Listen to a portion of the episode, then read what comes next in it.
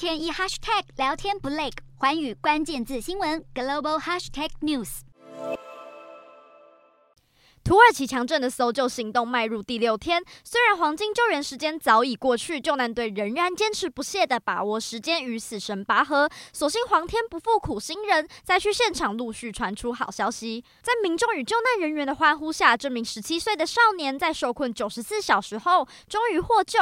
少年的母亲也情绪激动地俯身亲吻并拥抱他，场面让人动容。少年虽然受困九十四小时，但身心状态还不错。他透露是靠着喝自己的尿。意解渴才能撑到救援。而在这位少年获救不久之后，位在震央的卡拉曼马拉斯省，也有一对小姐妹受困超过一百小时之后被救出。土耳其消防队表示，他们利用生命迹象侦测仪器找到瓦砾堆下可能还有生还者受困，并花了长达十小时的时间耐心的挖掘，才找到这对姐妹。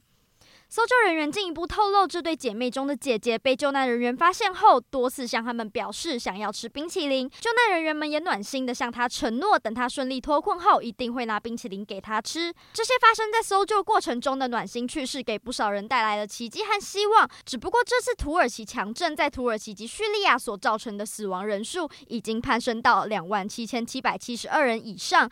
各国救难队虽然都竭尽全力的进行救灾，但已经有搜救人员表示自己的心理健康状况正在下滑。而当地湿冷的天气不但让救援行动困难重重，也让瓦砾堆下的幸存者面临更大险境。